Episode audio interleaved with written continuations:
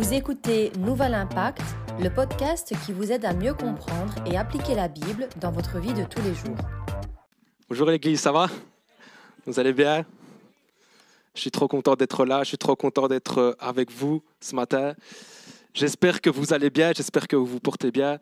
C'est vraiment une joie d'être là. Donc, euh, comme le pasteur l'a dit, moi je suis ici pour euh, continuer avec vous cette merveilleuse série Certitude. C'est déjà la, la 17e partie de la série Certitude, commencée il y a presque six mois, jour pour jour. Vous savez, on est le 12 mars aujourd'hui et on a commencé la série le 11 septembre 2022. Ça fait, presque, ça fait plus de six mois maintenant qu'on est dans la série Certitude et c'est déjà la 17e partie. Waouh! Moi, je crois que si j'étais nouveau et que c'était la première fois que je venais à l'église, au moment où j'entendrais que c'est la 17e partie d'une série de, de, sur un même livre, je me dirais, mais ça, ça fait pas un peu beaucoup, là, 17 parties pour un message. C'est vrai. Mais je ne sais pas si vous vous rendez compte, Église, à quel point cette série-là a impacté l'Église et à quel point elle continue de l'impacter. Ça fait six mois qu'on est sur la même série, six mois qu'on étudie le même livre ensemble, et six mois que dimanche après dimanche, je sors de l'Église avec une foi qui est affermie, avec une joie qui ne cesse de grandir, tellement je me rends compte des vérités à propos de la parole de Dieu. Et vous savez ce que ça éveille dans mon cœur? C'est juste que la parole de Dieu est tellement riche, la parole de Dieu est tellement vaste, la parole de Dieu est tellement vivante, tellement puissante qu'au final on pourrait faire certitude, partie 246, que le Seigneur n'aurait pas fini de nous bénir, n'aurait pas fini de nous, de nous faire grandir. Amen. On va y arriver, certitude 246. Et il y a ce passage qui, est dans la parole de Dieu qui dit, car les bontés de l'Éternel ne sont pas à leur terme. Ces tendresses ne sont pas épuisées. Chaque matin, elles se renouvellent. Oui, ta fidélité est grande. Est-ce que tu peux dire de là où tu es à Dieu, oui, ta fidélité est grande. Ta fidélité est grande, Seigneur. Amen. Église, prions ensemble pour le message de ce matin. Seigneur, on vient devant toi ce matin pour... Euh, pour te demander, Seigneur, de parler à nos cœurs, Père, alors que nous allons ouvrir ta parole ensemble, Seigneur, alors que nous allons nous plonger dans, dans cet épître de l'apôtre Jean, Seigneur. Je prie que ton esprit nous parle, que ton esprit, Seigneur, fasse grandir notre foi en toi, Seigneur Jésus. Je prie, Seigneur, que nous puissions avoir nos cœurs disposés à écouter ta parole. Seigneur, je prie aussi que tu puisses m'utiliser, Seigneur. Aide-moi à communiquer ta parole, Seigneur, de la bonne façon, Seigneur, de la bonne manière. Seigneur, aide-moi, Seigneur, à utiliser, Seigneur, tout ce que tu m'as donné, Seigneur, pour euh, que je puisse vraiment communiquer, Seigneur, du mieux possible ta parole, Seigneur, car mon but, Seigneur, est juste de partager ta parole, Seigneur, est juste, Seigneur, de propager, Seigneur, la bonne nouvelle, Seigneur, de Jésus. Alors je prie que tu parles à nos cœurs ce matin. Je prie, Seigneur, que tu nous édifies et j'ai confiance, Père, que tu vas parler à nos cœurs. J'ai confiance, Seigneur, que tu as un message à nous dire ce matin. À toi soit toute la gloire, Seigneur Jésus. Tout est à propos de toi, Seigneur Jésus, et je le reconnais bien là, Seigneur. Amen et Amen. Ok, on va commencer sans plus tarder. J'annonce directement la couleur. Ce matin, ça va piquer. Voilà, comme ça c'est dit. En tout cas, moi, moi ça m'a piqué et ça me travaille toujours autant aujourd'hui, à l'heure où je vous parle. Pour d'autres, même que ça, ça risque peut-être même de vous déranger ou bien de, de vous questionner. Mais rassurez-vous, mon rôle, et j'ai besoin de la grâce de Dieu pour ça, mon rôle consiste juste à vous transmettre ce que Dieu nous a révélé dans sa parole. Ok? Mon rôle, c'est pas de vous déranger, c'est pas de vous, même de vous édifier ou de vous convaincre. Je ne vais pas chercher à le faire. Mon rôle, c'est juste de vous annoncer la parole de Dieu. Point. Alors ce matin, encore une fois, laissons-nous, laissons le Saint-Esprit parler à nos cœurs. Amen. Ok, donc on va continuer notre lecture dans la première épître de Jean au chapitre 3. Et pendant trois dimanches, souvenez-vous, nous nous sommes attardés sur les versets 1 à 3 du chapitre 3, où nous avions abordé cette thématique tellement charnière pour nous qui sommes chrétiens, qu'est l'espérance. Vous vous souvenez, l'espérance Pendant trois dimanches, on, s'est plongé dans ce qui constitue l'espérance du chrétien, s'attendre joyeusement aux promesses de Dieu. Et on avait vu que la promesse la plus grande pour nous chrétiens, c'est qu'un jour, notre Sauveur, Jésus, va revenir. Jésus va revenir et même Jésus revient bientôt. Et ce que Jean nous a enseigné dans, dans, dans ces trois messages et ce que le pasteur nous a transmis, c'est que quand tu te saisis de cette espérance, quand tu te saisis de cette promesse, pas seulement si tu y crois, mais si tu, le, si tu désires voir cette promesse, voir le retour de Jésus s'accomplir, eh bien en fait, ça change les choses dans ta vie. Tu commences à voir les choses différemment, ça te change à l'intérieur. Lorsque tu réalises que Jésus revient et que tu grandis dans l'attente, de cette, dans l'espérance de son retour, alors tu commences à voir les choses différemment sous une autre perspective. Les, circonstances autour de toi ne vont peut-être pas changer, mais c'est ta manière de les voir, de les aborder qui va changer. Ce sont les choix que tu vas prendre qui vont changer. Et c'est la valeur que tu donnes aux choses de ce monde qui va être impactée. En bref, tout ça se résume par le, verset 3 euh, qui précède vraiment notre lecture et qui dit 1 Jean 3, verset 3, Toute personne qui possède cette espérance en lui se purifie comme lui-même est pur. Cette espérance, on l'a vu, nous purifie. Cette espérance nous aide même à nous débarrasser du péché. Et comme par hasard, juste après avoir dit ça, juste après avoir dit que l'espérance nous purifie, Jean nous écrit ceci, Jean 3, verset 1 Jean 3, verset 4 à 10. Je vous le dis à l'avance, n'hésitez pas à dire Amen quand vous le souhaitez. On continue. Ça dit, celui qui commet le péché viole la loi de Dieu. Car le péché, par définition, c'est la violation de cette loi. Or, vous le savez, Jésus est apparu, apparu pardon, pour ôter les péchés. Et il n'y a pas de péché en lui. Wow. Verset 6. Par conséquent, celui qui demeure uni à lui ne pêche pas. Et celui qui pêche ne l'a jamais vu et ne l'a jamais connu. Mes enfants, que personne ne vous trompe sur ce point. Est juste celui qui fait ce qui est juste, tout comme le Christ lui-même est juste. Celui qui s'adonne au péché est du diable. Ah, j'entends pas Amen là, bizarrement. Car le diable pêche dès le commencement. Or, le Fils de Dieu est précisément apparu pour détruire les œuvres du diable. Verset 9, celui qui est né de Dieu ne s'adonne pas au péché, car la vie qui vient de Dieu a été implantée en lui et demeure en lui. Il ne peut pas continuer à pécher puisqu'il est né de Dieu. Verset 10, c'est ainsi que se manifeste la différence entre les enfants de Dieu et les enfants du diable. Celui qui ne fait pas ce qui est juste n'appartient pas à Dieu, pas plus que celui qui n'aime pas son frère. Amen. Waouh. Vous savez, c'est quoi la première chose que j'ai faite quand j'ai, relu pour la première fois ce passage? Ben, En fait, je l'ai relu une seconde fois. Puis une troisième fois pour vraiment m'assurer que ce que j'avais lu, ben, en fait, je l'avais bien lu. Parce que je me dis, mais waouh, c'est fort quand même. Et je ne sais pas si ce qu'on vient de lire éveille en vous toute une série de questions, mais moi, en tout cas, ça a été mon cas. Et si c'est votre cas ce matin, ben, je vous rassure, vous n'êtes pas les seuls. Au fil de l'histoire, ce, passage de l'apôtre Jean a été source de beaucoup de questionnements, même de débats aussi. Certains, en lisant ce passage, avaient même l'impression, c'est peut-être votre cas ce matin, certains, en lisant ce passage, avaient même l'impression d'y voir une contradiction avec le reste de la parole de Dieu, ça dit quand même que celui qui s'adonne au péché appartient au diable. Et on a l'impression d'y voir une certaine contradiction avec le reste de la parole de Dieu, ou même avec le reste de ce que l'apôtre Jean dit. Rassurez-vous, on va bien évidemment y revenir, ok mais pour mieux comprendre le passage et surtout pour saisir ce que l'apôtre Jean a vraiment voulu nous dire au travers de ce passage, je vous propose qu'on euh, s'attarde sur le passage partie par partie. Ok? Déjà, la, première chose que l'on peut cibler facilement après la lecture du passage en entier, c'est le thème. C'est le thème principal, le thème majeur de ce dont Jean nous parle. Je pense que vous l'avez vite compris, mais le sujet central de ce passage n'est autre que le péché. Plus de dix fois en six versets, le mot péché est utilisé par l'apôtre Jean. Alors le thème central, le thème principal, c'est bien le péché, mais si on veut être plus précis, l'idée principale du passage, c'est que le péché, ou du moins la relation avec le péché, constitue la différence principale entre le chrétien, les enfants de Dieu, et les enfants du diable. Ça, c'est le thème principal. Le péché qui constitue la différence entre les enfants du diable et les enfants de Dieu. OK? Et le titre de mon message ce matin, c'est Est-ce que le péché fait partie du jeu?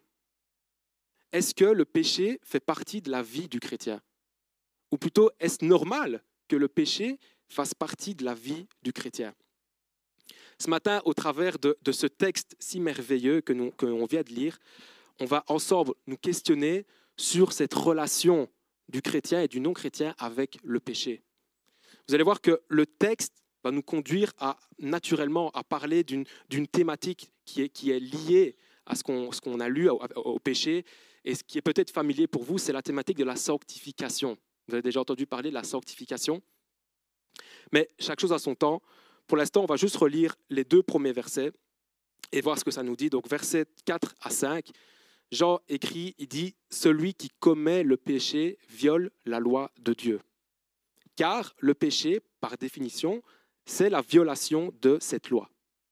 Or, vous le savez, Jésus est apparu pour ôter les péchés et il n'y a pas de péché en lui. Amen. OK. La première chose que Jean nous rappelle ici, c'est tout simplement ce qu'est le péché. Ce matin, on va beaucoup parler du péché, alors je m'assurer qu'on puisse tous bien savoir de quoi on, on parle, de quoi il s'agit quand on parle de péché. Tout simplement, comme le dit le verset, euh, le péché, c'est la violation de la loi de Dieu. Rappelez-vous de la troisième partie de la série Certitude où le pasteur Salvatore nous avait euh, enseigné sur ce qu'était le péché. On s'était penché sur ce que c'était le péché. En fait, quand on parle de péché, on parle de transgression de la loi morale de Dieu. Et cette loi morale, elle nous a été révélée au travers des dix commandements. et ce qui est magnifique avec les dix commandements, c'est que les cinq premiers commandements sont à propos de comment tu peux aimer Dieu. Et les cinq suivants, les cinq autres, sont à propos de comment tu peux aimer les autres. Et en fait, on avait vu que toute la loi de Dieu, absolument toute la loi, se résume par les deux commandements suivants. Tu aimeras le Seigneur ton Dieu de tout ton cœur, de toute ton âme, de toute ta pensée, et tu aimeras ton prochain comme toi-même. Ok? Donc aimer Dieu, aimer les autres, résume l'ensemble de la loi morale de Dieu. Et quand tu pêches, quand tu, quand tu fais quelque chose de mal, c'est que quelque part, tu as échoué dans un de ces deux commandements. Et ce qu'il est également important de souligner ici, c'est que tout péché constitue une grave offense contre Dieu. Et j'insiste sur le tout péché. Aux yeux de Dieu, il n'y a pas de petit péché. tout péché, ce qui se voit par tout le monde, et aussi ceux que tu commets quand personne ne te voit. Tout péché constitue une grave offense contre Dieu.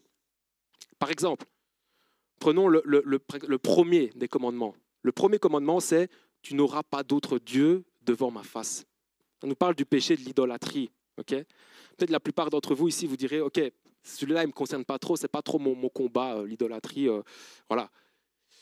Mais quand on y pense, quand on réfléchit un petit peu, en fait, quand on cherche quelque chose, au point de se dire, le jour où j'aurai ce travail, le jour où j'aurai cette relation, le jour où j'aurai cette situation financière, le jour où j'aurai telle chose dans ma vie, à ce moment-là, je serai heureux.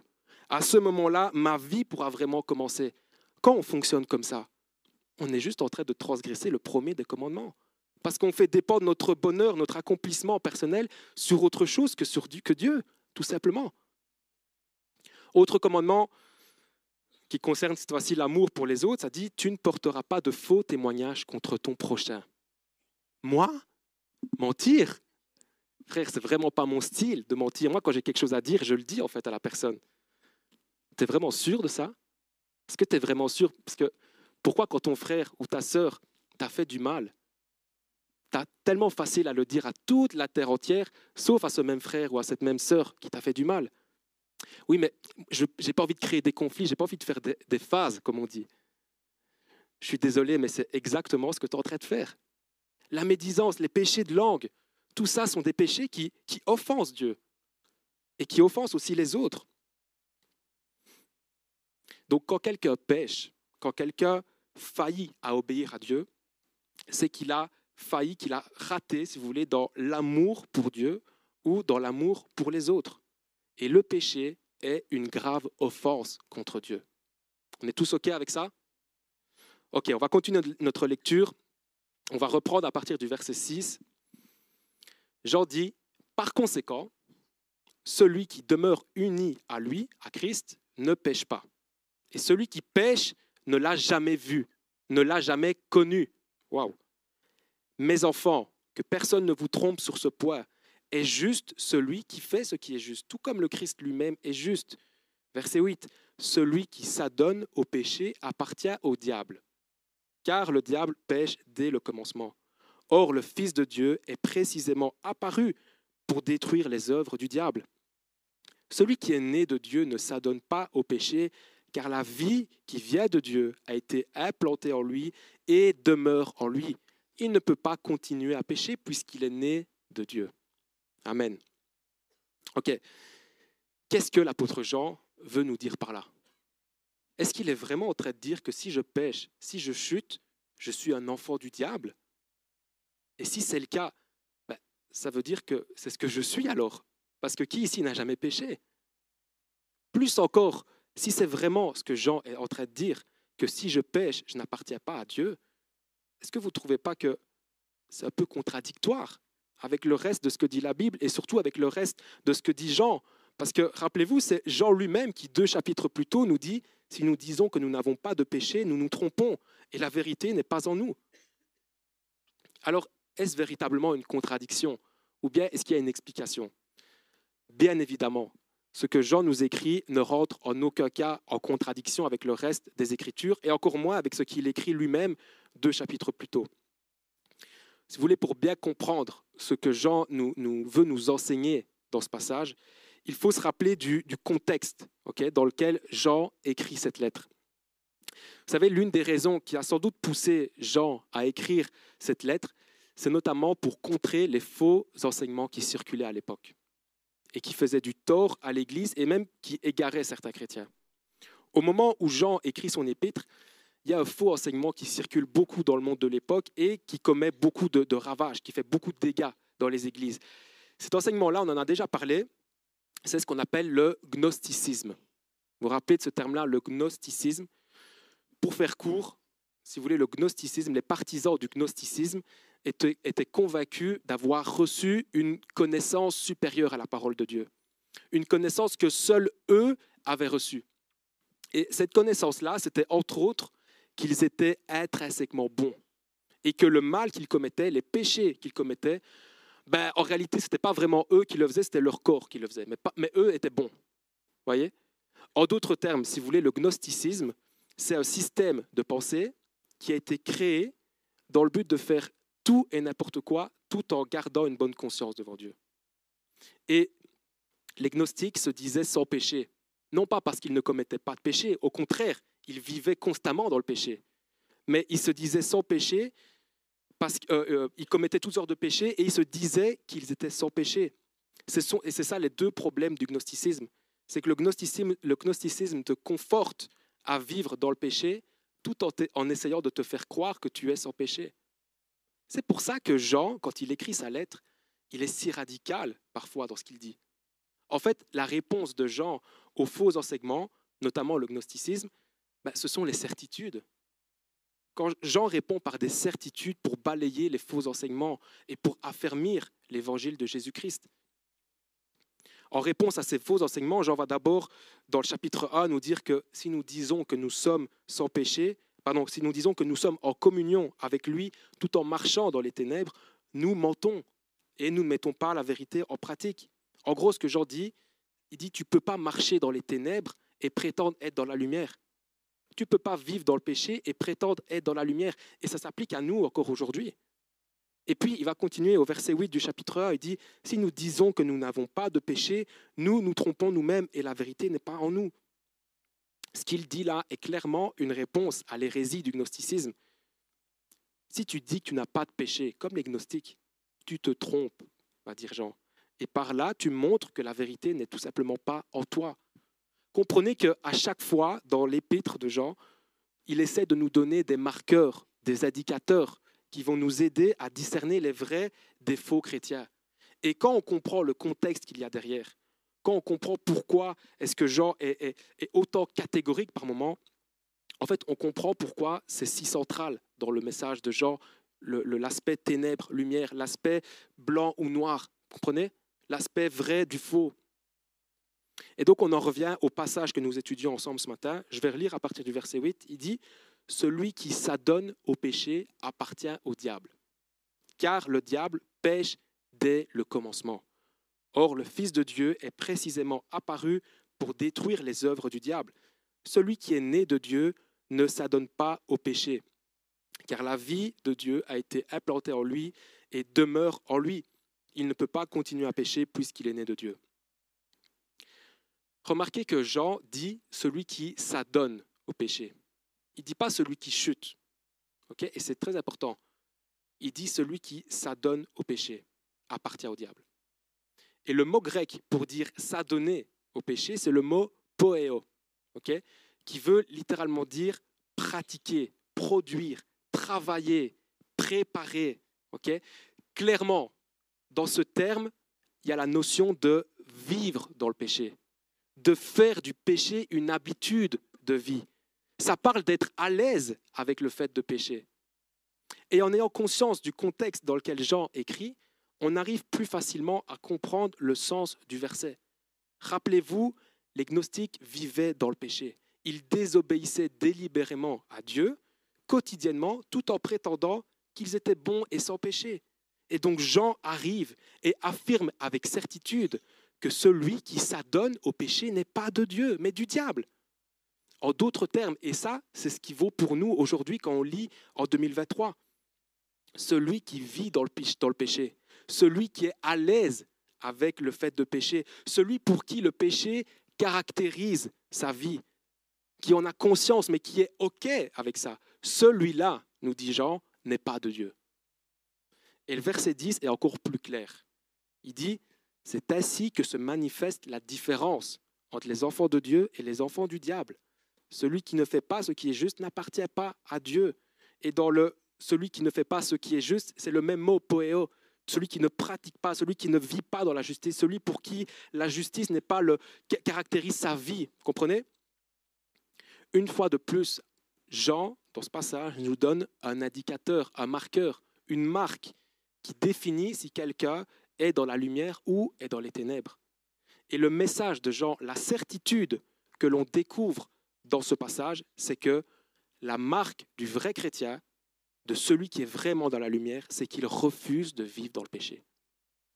Ça, nous dit Jean, c'est la marque du vrai chrétien. Est-ce que ça veut dire que le vrai chrétien ne pêche pas? Non. Mais ça veut dire que le vrai chrétien refusera toujours que le péché fasse partie intégrante de sa vie, que le péché fasse partie du jeu, que le péché fasse vraiment partie de sa vie. Le chrétien ne sera jamais OK, jamais à l'aise avec le fait de pécher. Et même quand il péchera, il sera capable de le reconnaître et de confesser sa faute. Voilà la marque du vrai chrétien.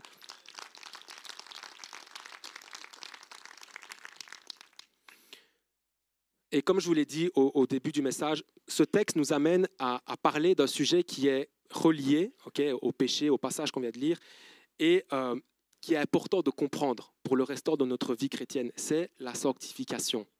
Vous savez, moi, après avoir lu ce passage et après l'avoir étudié, et après surtout avoir saisi la pensée que Jean a voulu nous transmettre, je me suis dit, OK, j'ai bien compris que Jean défend que le vrai chrétien est celui qui refuse de vivre dans le péché. Mais clairement, si on veut être un peu plus précis, quel est le lien entre le chrétien et le péché? Jusqu'où le chrétien est-il en lien avec le péché? Ce matin, je vais vous poser une question. Vous n'allez pas me répondre, mais vous allez répondre à votre voisin. la question, c'est la suivante. Est-ce que, en tant que chrétien, sommes-nous saints ou sommes-nous pécheurs? Est-ce qu'un chrétien régénéré, né de nouveau, est-il pécheur ou est-il saint? Réfléchissez deux secondes, puis dites la réponse à votre voisin. Est-ce qu'un chrétien est pécheur ou est-ce qu'un chrétien est saint? Saint ou pécheur? Pécheur ou saint? Ok. Yes. J'entends plusieurs réponses, franchement, c'est cool. Ok. Revenez avec moi. Vous savez, répondre à cette question, pourquoi est-ce que je vous pose cette question? Vous savez que répondre à cette question, savoir correctement répondre à cette question, c'est vraiment important parce que ça va nous aider à aborder notre vie chrétienne de la bonne manière. Pour aborder de la bonne façon cette étape dans laquelle on est, si tu es chrétien, c'est la sanctification. Si tu veux aborder de la bonne manière cette étape-là de ta vie qui va durer toute ta vie, ce serait bon pour toi que tu puisses avoir réponse à cette question. Est-ce que le chrétien est pécheur ou est-ce qu'il est saint? Et pour répondre à la question, on va euh, s'attarder, on a besoin de s'attarder à notre état avant Jésus, ce que nous étions sans Jésus, à ce que Jésus a fait et à ce que nous sommes appelés à être aujourd'hui. OK? Premièrement, que dit la Bible à propos de ce que nous étions vis-à-vis du péché avant Jésus? On va lire plusieurs textes et si ça monte, s'il y a un Amen qui monte, n'hésitez pas à le dire, s'il vous plaît, parce que sinon je vais le dire à votre place. Éphésiens chapitre 2, versets 1 à 3. Paul nous dit, Autrefois, vous étiez morts à cause de vos fautes et de vos péchés. Par ces actes, vous vous conformiez alors votre manière de vivre à celle de ce monde, et vous suiviez le chef des puissances spirituelles mauvaises, cet esprit qui agit maintenant dans les hommes rebelles à Dieu. Nous aussi, nous faisions autrefois tous partie de ces hommes.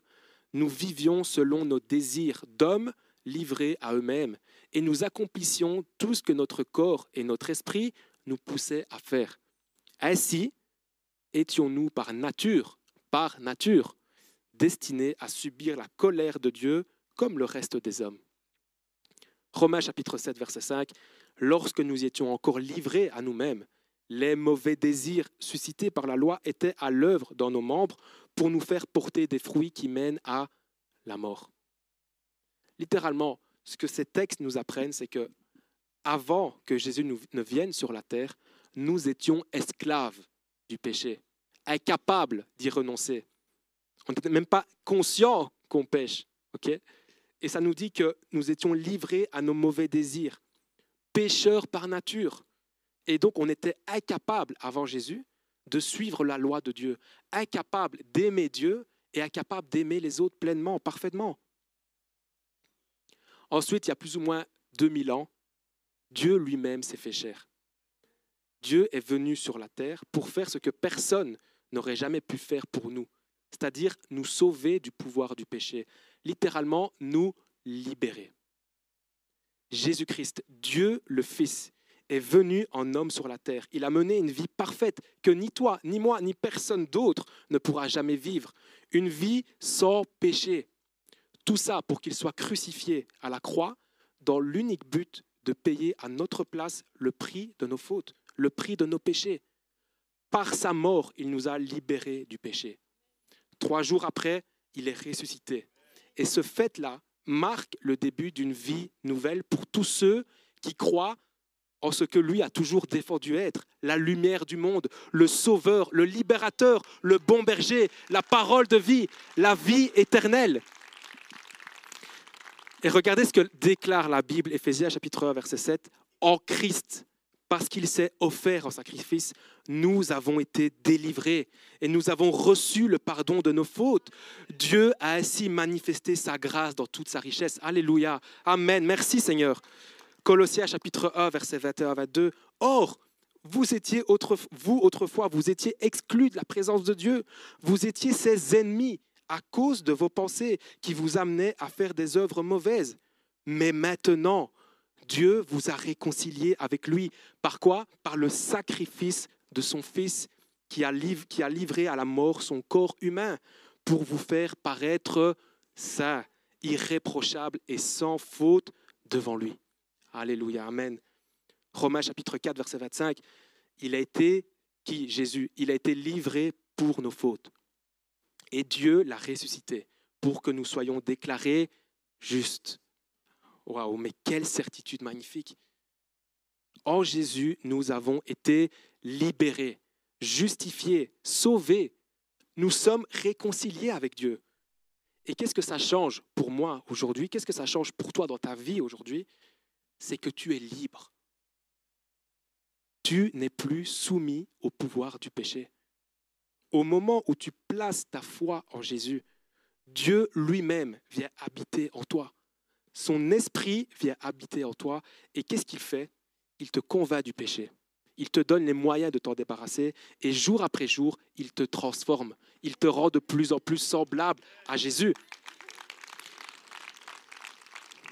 Et c'est exactement là qu'est la sanctification. C'est exactement ça ce qui définit la sanctification. En fait, la sanctification, si vous voulez, c'est cette œuvre de collaboration entre Dieu et nous, en nous, et qui a pour but de nous faire grandir à la ressemblance de Jésus. Et c'est souvent là qu'on se trompe. C'est souvent là qu'on fait erreur.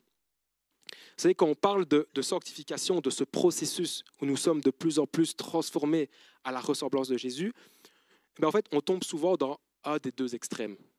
On tombe souvent dans un des deux extrêmes, et c'est vrai que j'avoue que la, la, limite est assez fine. C'est assez facile de tomber dans un des deux extrêmes. Soit on va penser que la sanctification, donc ce qui consiste à nous rendre de plus en, de plus, en plus semblables à Jésus, on va penser que ça ne dépend que de Dieu. En mode, moi, j'ai rien à faire. Dieu va me transformer quand il le veut, au moment où il le voudra et de la manière qu'il le voudra. Moi, je vais juste attendre, je vais juste continuer à vivre ma vie, je vais juste continuer à, à pécher comme, comme je veux. Et Dieu, au moment où il l'aura décidé, il va me transformer, il va me changer. Je vais me réveiller un beau matin et j'aurai plus envie de pécher. Et ce sera magnifique. Ça, c'est une erreur.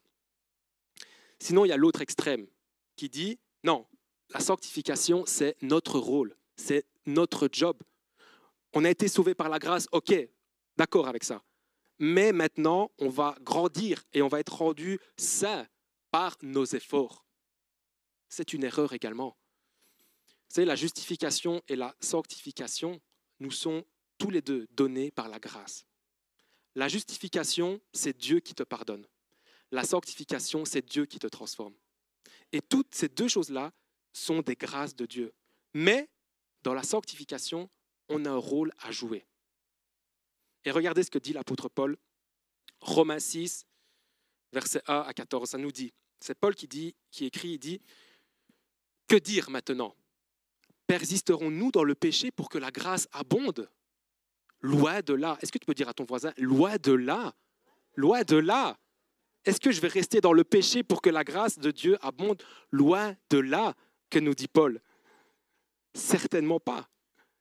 Puisque nous sommes morts pour le péché, comment pourrions-nous vivre encore dans le péché? Et je passe au verset 6, il dit, comprenons que l'homme que nous étions autrefois a été crucifié avec Christ, afin que le péché, dans ce qui fait sa force, soit réduit à l'impuissance, et que nous ne servions plus le péché comme des esclaves. Car celui qui est mort est déclaré juste, il n'a plus à répondre péché. Or, puisque nous sommes morts avec le Christ, nous croyons que nous vivrons aussi avec lui. Car nous savons que le Christ ressuscité des morts ne meurt plus. La mort n'a plus de pouvoir sur lui. Il est mort. Et c'est pour le péché qu'il est mort une fois pour toutes mais à présent, il est vivant et il vit pour Dieu. Ainsi, vous aussi, considérez-vous comme, comme mort pour le péché et comme vivant. Pour qui? Pour Dieu, dans l'union avec Jésus-Christ. Que le péché n'exerce donc plus sa condamnation sur votre corps mortel pour vous soumettre à ses désirs. Il va encore plus loin ne mettez pas vos membres à la disposition du péché comme des armes au service du mal. Mais puisque vous étiez morts et que maintenant vous vivez, offrez-vous vous-même à Dieu et mettez vos membres à sa disposition comme des armes au service du bien. Car le péché ne sera plus votre maître puisque vous n'êtes plus sous le régime de la loi, mais sous celui de la grâce. Amen. Ce passage est très clair. Le chrétien est libéré du péché. Il est capable, en Christ, d'obéir à la loi morale de Dieu. Le chrétien est capable d'aimer pleinement Dieu et d'aimer pleinement les autres. Mais comprenez bien la subtilité que Paul relève ici à propos de la sanctification. Te libérer de l'emprise du péché, c'est l'affaire de Dieu. Mais te comporter comme un homme libre, ça c'est ton job à toi. Ça c'est ton rôle à toi. Te libérer de l'esclavage du péché, te donner une vie nouvelle où tu vas être capable d'obéir à Dieu, où tu vas être convaincu de ton péché, où tu vas recevoir les capacités nécessaires pour t'en débarrasser. Ça c'est l'affaire de Dieu. Ça c'est l'affaire que Jésus nous a acquise à la croix. Mais marcher en tant qu'homme, en tant que femme libre, marcher dans cette liberté acquise à la croix. Ça, c'est notre rôle à nous. Je vais vous donner une petite illustration qui résume ce qu'on vient de dire et qui, je l'espère, va vous aider à mieux comprendre la sanctification et le rôle qu'on a à y jouer. Ok. Imaginez que vous êtes dans une prison. D'accord? Vous êtes en prison, une prison tellement solide qu'il est impossible pour vous de vous en échapper. Ok? Vous pouvez rien faire. Il n'y a aucune échappatoire qui est possible. Vous êtes enfermé dans cette prison et vous êtes prisonnier. Cette prison-là, elle s'appelle le péché. Et la personne qui s'y trouve, qui s'y trouve renfermée, incapable de s'en sortir, c'est toi et c'est moi. D'accord? Puis, on s'imagine toujours dans cette prison-là, enfermé. Dans cette même prison, un jour, tu vois un homme rentrer dans la prison avec des clés en main. Et les clés, ce n'est pas n'importe quelle clé. Parce qu'en fait, ce sont les clés de ta prison. Ce sont les clés de ta cellule. Et cet homme arrive, il ouvre la cellule, il te libère littéralement, et puis il te dit, tu es libre. Rejoins-moi. Tu es libre. Viens. Rejoins-moi. OK? L'illustration ne serait pas complète si je m'arrêtais à là. OK? Parce que pour que le prisonnier puisse jouir pleinement de sa liberté, il y a une chose qui lui reste à faire et qui dépend de lui. C'est juste de sortir de la prison. C'est de suivre la voie de celui qui lui dit Rejoins-moi. Et vous remarquerez que dans la libération du prisonnier, celui qui, joue le plus gros rôle, le rôle décisif, le rôle déterminant, ben c'est le libérateur. Le prisonnier n'a rien fait pour se libérer. Il pouvait même rien faire, tout simplement. Tous les mérites sont pour le libérateur. Pourtant, le libérateur demande une chose au prisonnier. Rejoins-moi. Marche dans la liberté, de la... sors de la prison. Qu'est-ce que j'essaie de vous faire comprendre par là? En fait, j'essaie exactement de vous faire comprendre ce que l'apôtre Paul nous dit et ce que Jean se tue à nous dire dans le passage qu'on vient de lire tout à l'heure. Jésus t'a libéré du péché. Tu es libre. Tu es libre.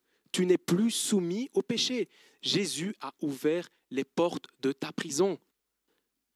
Alors qu'est-ce que tu attends pour sortir de ta prison? Alors qu'est-ce que tu fais encore dans ta prison? Sors, rejoins-le. J'espère que vous comprenez la notion de la sanctification et surtout le rôle qu'on a à y jouer. Vous vous rappelez tout à l'heure, je vous ai posé la question, est-ce que le, chrétien est pécheur ou est-ce qu'il est saint? Qui pense que le chrétien est pécheur? Qui pense que le chrétien est saint? Yes, come on. En fait, j'avoue, je vous ai tendu un petit piège. Parce que la réponse, c'est ni l'un ni l'autre. Sorry, sorry guys.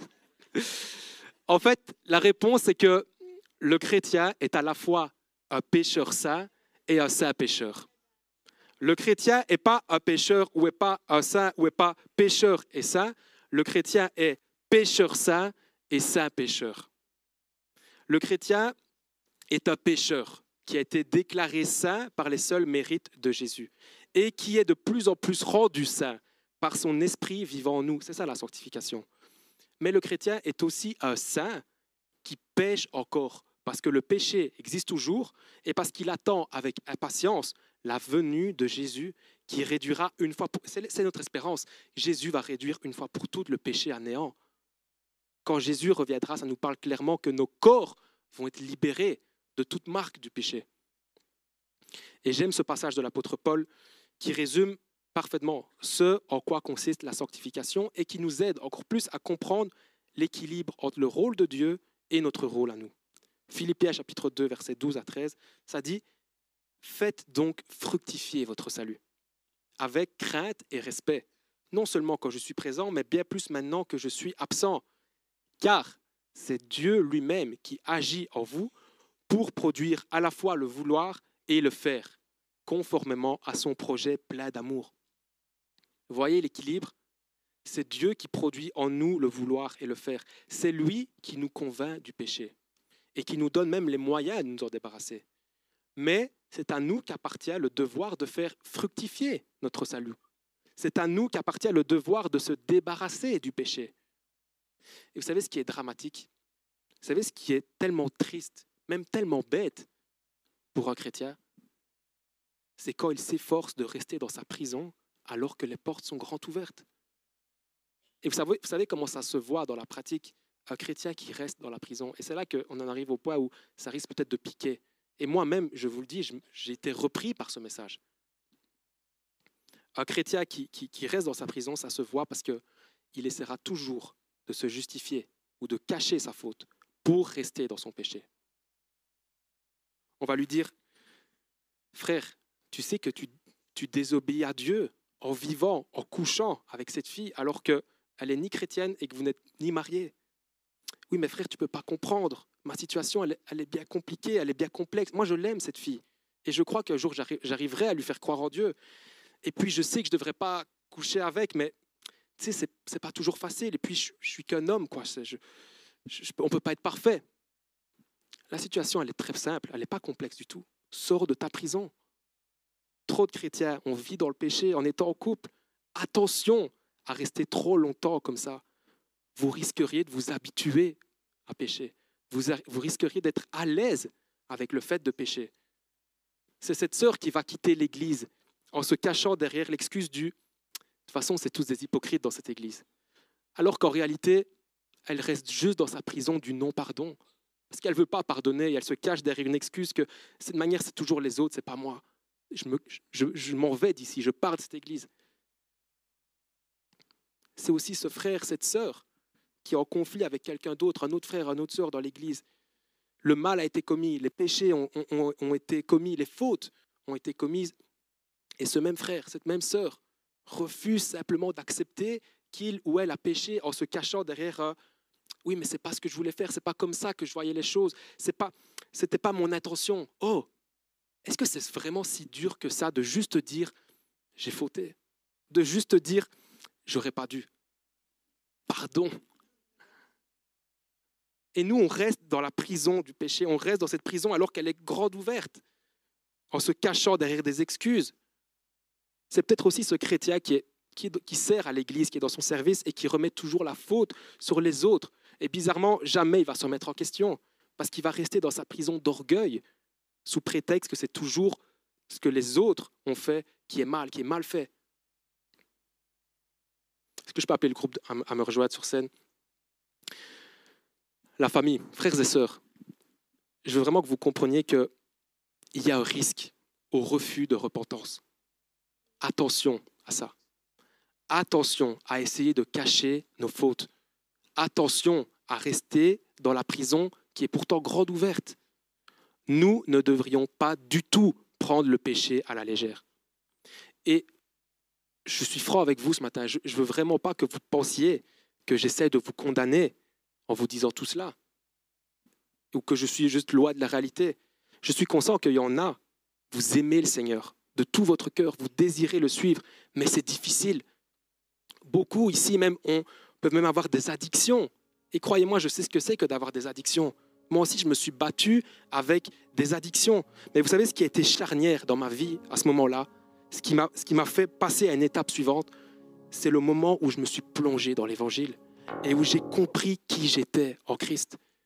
C'est le moment où j'ai réalisé, où le Saint-Esprit m'a fait réaliser que les portes de ma prison étaient ouvertes, que les portes de ma prison étaient totalement ouvertes.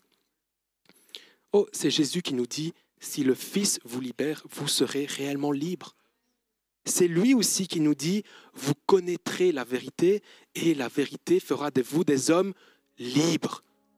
Si tu chrétien, si tu es chrétienne, tu n'as plus besoin d'être libéré, c'est déjà fait. Tu as besoin de te repentir. Tu as besoin de repentance et de marcher à nouveau dans cette liberté. Et c'est ça tout le message de l'apôtre Jean dans le passage qu'on a lu. Le proverbe, le proverbe chapitre 24, verset 16 résume parfaitement le lien du chrétien avec le péché. Écoutez bien. Car même si le juste tombe sept fois, il se relèvera. Même si le juste, même si le vrai chrétien tombe, il se relèvera, alors que les méchants s'effondrent dans le malheur. Le vrai chrétien, écoute bien ceci, le vrai chrétien ne se mesure pas au nombre de fois où il chute, non. le vrai chrétien se voit dans sa persévérance pour se relever de ses fautes. Et c'est ça que Jean nous dit. Bats-toi. Il y a quelqu'un qui, a besoin d'entendre ça ce matin. Bats-toi. Peut-être que tu es découragé parce que c'est la 36 millième fois que tu tombes cette semaine pour le même péché. Mais je suis là pour dire à quelqu'un ce matin, bats-toi. Vous savez, quand la Bible dit sept fois le juste tombe, le chiffre 7 a vraiment une importance parce que le chiffre 7, en fait, ça, implique une plénitude, ça implique le fait de pécher tout le temps, en fait. Le, fait de pécher autant de fois qu'il le faut dans le même péché. Pourtant, sept fois le juste tombe, mais sept fois il se relèvera. Parce que le Saint-Esprit en lui va le convaincre du péché. Il va se repentir, il va confesser. Vous vous souvenez du mot confesser? Ça veut littéralement dire dire la même chose de Dieu du péché. Le vrai chrétien ne se mesure pas au nombre de fois où il chute, le vrai chrétien se voit dans sa persévérance pour se relever de ses fautes. Et Jean nous dit que si nous reconnaissons nos péchés, il est fidèle et juste. Le sang de Christ est toujours là. À partir du moment où tu reconnais ta faute, à partir du moment où tu en as conscience, à partir du moment où tu veux marcher dans cette liberté, le sang de Jésus est là. Il est fidèle et juste. Et par conséquent, il nous pardonnera nos péchés et nous purifiera, de tout mal, de tout le mal que nous avons commis.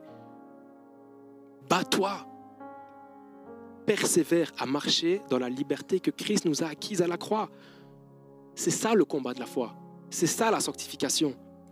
C'est de persévérer malgré nos fautes, malgré nos échecs, à nous relever en nous repentant en ayant saisi la grâce de Dieu et à continuer la marche, à continuer la lutte avec le péché. Non, je ne vais pas accepter que le péché fasse partie de ma vie. Je n'accepterai jamais d'être à l'aise avec le péché. Parce que je sais que le péché constitue une grave offense contre toi, Seigneur. J'aimerais juste terminer par une citation d'un pasteur qui s'appelle John Murray, et qui va être le sujet de notre prière ensemble ce matin. Ça nous parle de, de la sanctification, ça nous parle de cette, cette relation avec le péché et le chrétien. Il nous dit, de fait, plus une personne est sanctifiée, plus elle est conforme à l'image de son Sauveur. Oh, je prie que tu te laisses toucher ce matin. Plus elle est conforme à l'image de son Sauveur et plus elle doit avoir en horreur tout manque de conformité à la sainteté de Dieu. Est-ce que tu sais à quel point Dieu est saint? Plus profonde sera sa compréhension de la majesté de Dieu, plus grand son amour pour lui, plus intense son aspiration à remporter le prix de la vocation de Dieu en Jésus-Christ, et plus elle, elle aura conscience de la gravité du péché qui subsiste en elle, et elle le détestera. Ne fût-ce pas là la réaction de tous les croyants qui eurent une révélation plus profonde de la sainteté de Dieu? C'est à ça que je veux vous amener l'Église ce matin. À demander à Dieu de dire Seigneur, révèle-moi à quel point tu es saint. Parce qu'en réponse à la sainteté de Dieu, l'Esprit qui vit en nous va nous pousser, va nous convaincre du péché et va nous amener à nous débarrasser de ce péché. On l'a chanté tout à l'heure. Je laisse mes anciennes flammes pour qu'un feu nouveau brûle en moi. Que cette parole puisse vraiment devenir ta vie ce matin que ça puisse devenir ta prière. Est-ce qu'on peut se lever ensemble, Église?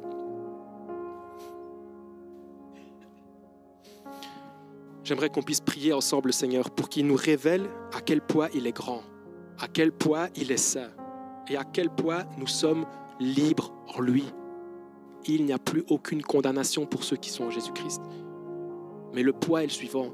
Mon frère, ma sœur, décide aujourd'hui de marcher dans cette liberté ce message, il nous amène à faire un choix ce matin. Soit endurcir ton cœur, ou soit nous humilier devant la croix et confesser nos fautes. Il y a ce passage dans l'Épître aux Hébreux qui dit, si vous entendez sa voix, n'endurcissez pas vos cœurs comme au temps de la révolte, mais humilions-nous. Reconnaissons nos fautes, reconnaissons nos péchés.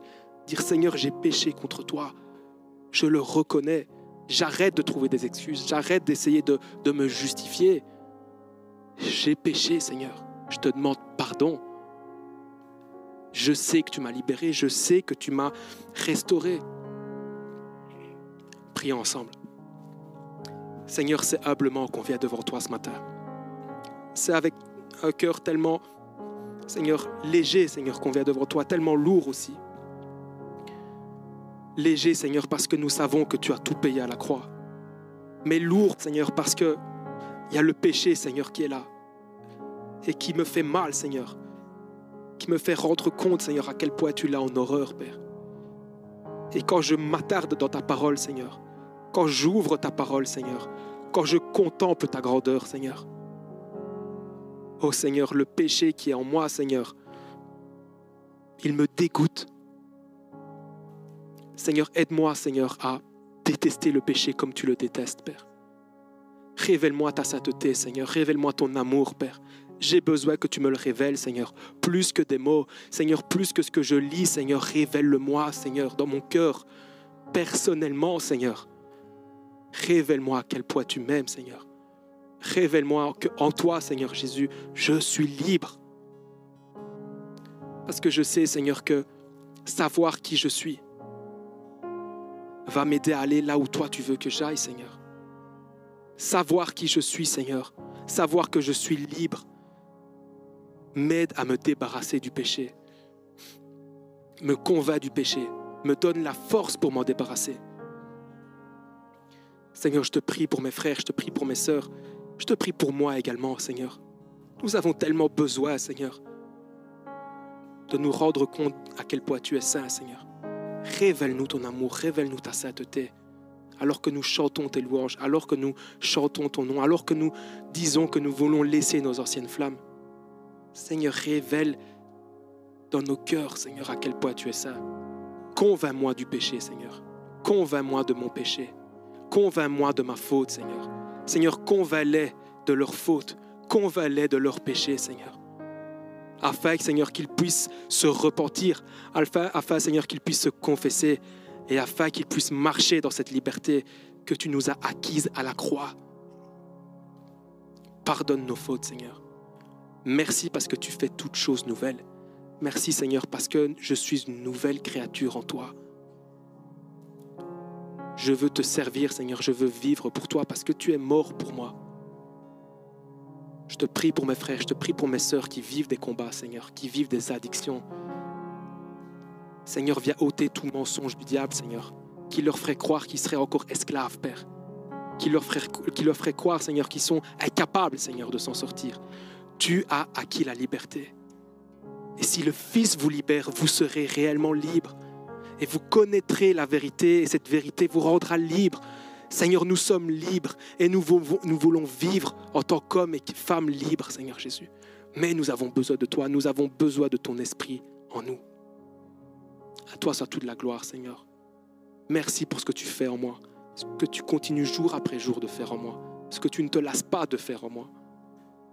Merci parce qu'un jour, j'ai cet espoir, j'ai cette espérance qu'un jour, Jésus, tu reviendras et tu éradiqueras totalement le péché dans la vie, Seigneur. Tu libéreras mon corps de mort, Seigneur, pour que je puisse être pleinement avec toi, Seigneur, et me réjouir dans ta présence, Seigneur. Je t'aime, Seigneur. Est-ce que tu peux dire je t'aime, Jésus? Je t'aime, Jésus. Merci. Merci pour ce que tu as fait. Amen.